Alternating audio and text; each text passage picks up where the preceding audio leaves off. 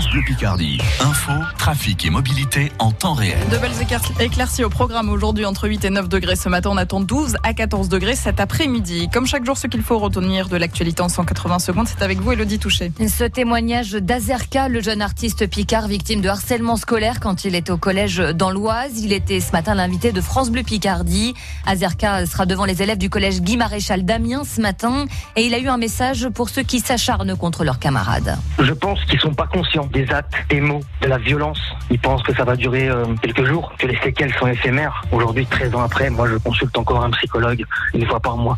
Tous ceux qui sont harcelés dans la récréation aujourd'hui vont avoir des séquelles à vie. Il faut prendre conscience de la gravité des choses. Et Azerka dédicacera à partir de 15h30 son livre Plus jamais seul, journal d'un collégien harcelé cet après-midi à la librairie Page d'encre à Amiens.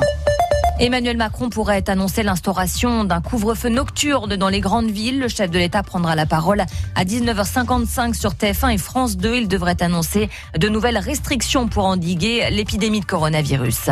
Il n'y aura pas de salon de l'agriculture en 2021. L'édition est annulée. Pas question de prendre de risques, explique le président du salon, Jean-Luc Poulain. C'est une douleur, mais euh, vous comprendrez bien que par respect euh, pour la santé des gens qui fréquentent ce salon, comme par respect pour les exposants, il était maintenant temps de dire qu'on ne serait pas en mesure de tenir le salon à cause du Covid. Mais le concours agricole, lui, sera maintenu. Détail à retrouver sur francebleu.fr.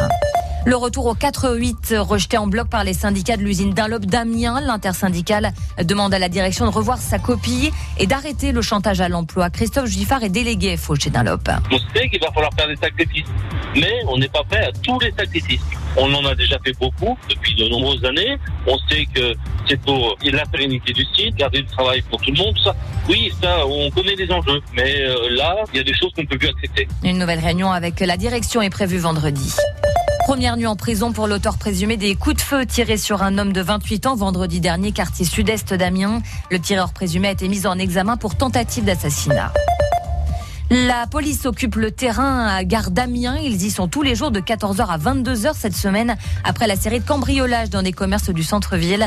Une présence renforcée sur les quais de la gare qui rassure Hussein, un amiénois. Ça nous rassure comme ça, Il y a trop de vols. Hein. Des fois, on est là euh, vers 4h du matin, vous êtes obligé de prendre le train. Vous êtes fatigué, vous êtes obligé de récupérer un peu le sommeil. Mais il y, a, des fois des vols dans les trains, euh, c'est remarqué.